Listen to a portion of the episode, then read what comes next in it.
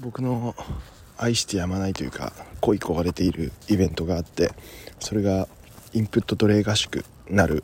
ものなんですよ。でこれ何かっていうと以前、まあ、この番組でもちょっとだけ紹介したんですけど